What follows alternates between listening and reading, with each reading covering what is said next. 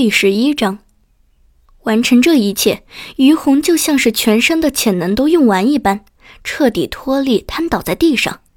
后背的刺痛，此刻就像是决堤的洪水一般，全都涌到了他的感知神经上。痛，好痛！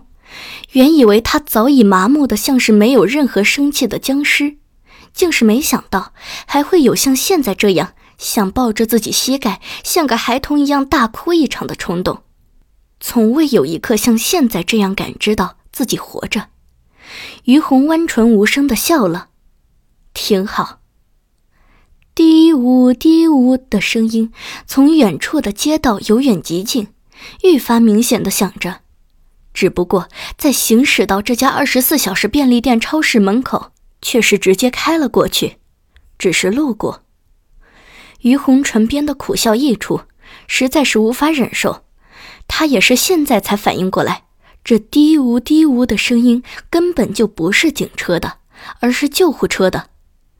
这样严肃危险的事，竟是这样一场大乌龙收场。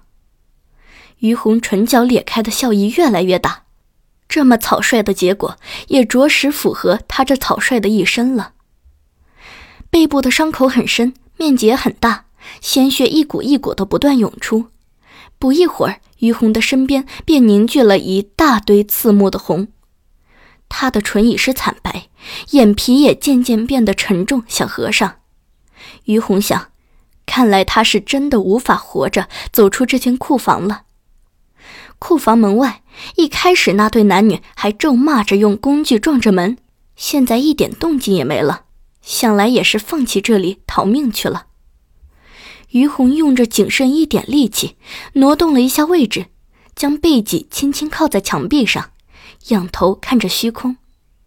他才想好要重新生活，才想好今后要为自己而活，不过并不后悔。于红低下头，看向自己怀里那个仍旧昏迷的小男孩的睡颜。再怎么说，他的一生也这样了，而怀里这个小家伙的人生才刚刚开始。小男孩昏迷着，却更像一个安睡的精灵，躺在于红怀里。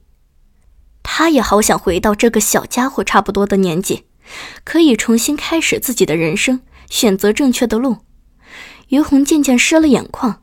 如果真能有这样的一次机会，他一定会为自己而活，对自己好一点，再好一点。睡着了，好啊。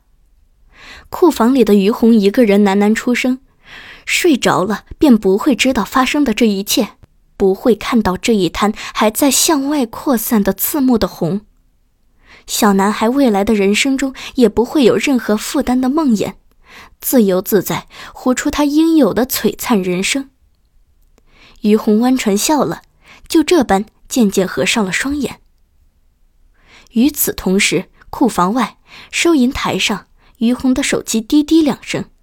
屏幕亮起，一条短信弹出来，是于红工作的酒店的人事经理发来的，通知于红明天可以接任后勤经理的职务。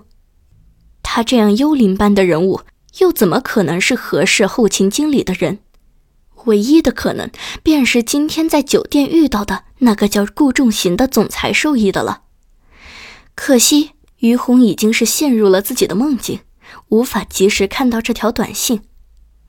于红的最后的表情还是在笑，因为这个梦很美，很美。